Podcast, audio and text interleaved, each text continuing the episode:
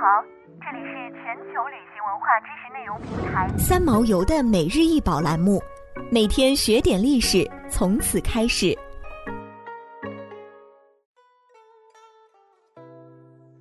辽代水月观音像高一百一十八点一厘米，长九十五点三厘米，宽七十一点一厘米，由柳木雕刻而成。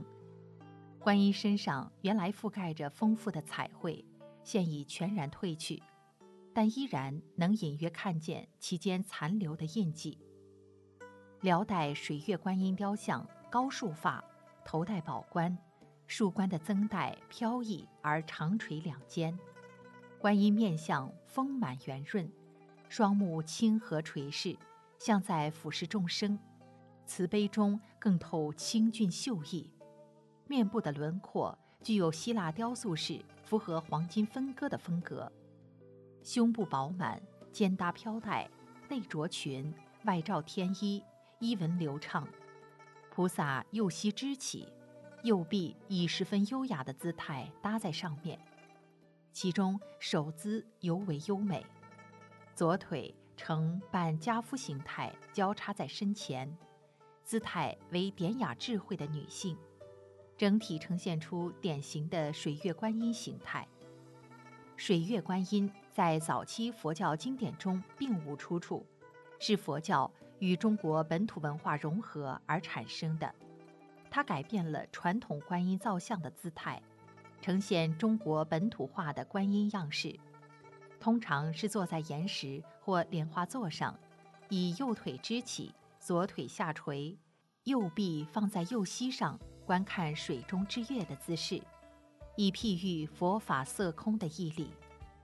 水月观音体现了满月圆光、悠闲流水的元素，既结合了佛教文化。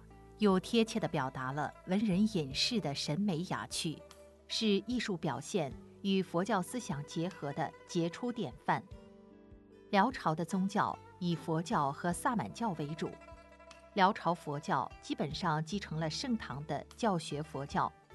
早在唐朝，唐武宗发动灭佛事件时，因为朱藩镇不听从，大量僧侣与佛教文物流向河北地区。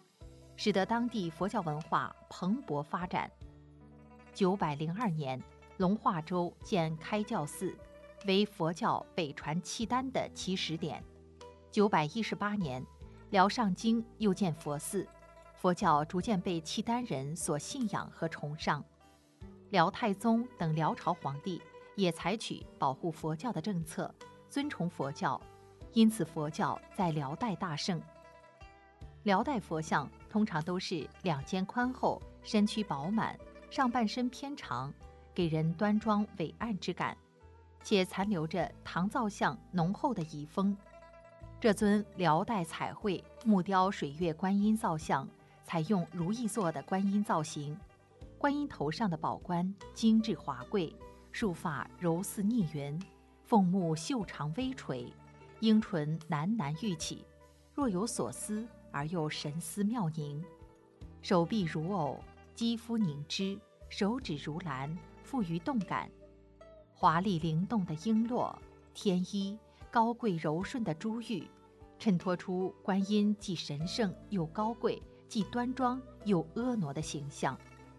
观音像整体造型匀称，体量饱满，细部完美，雕工流畅，面部表情宁静内省，法相庄严。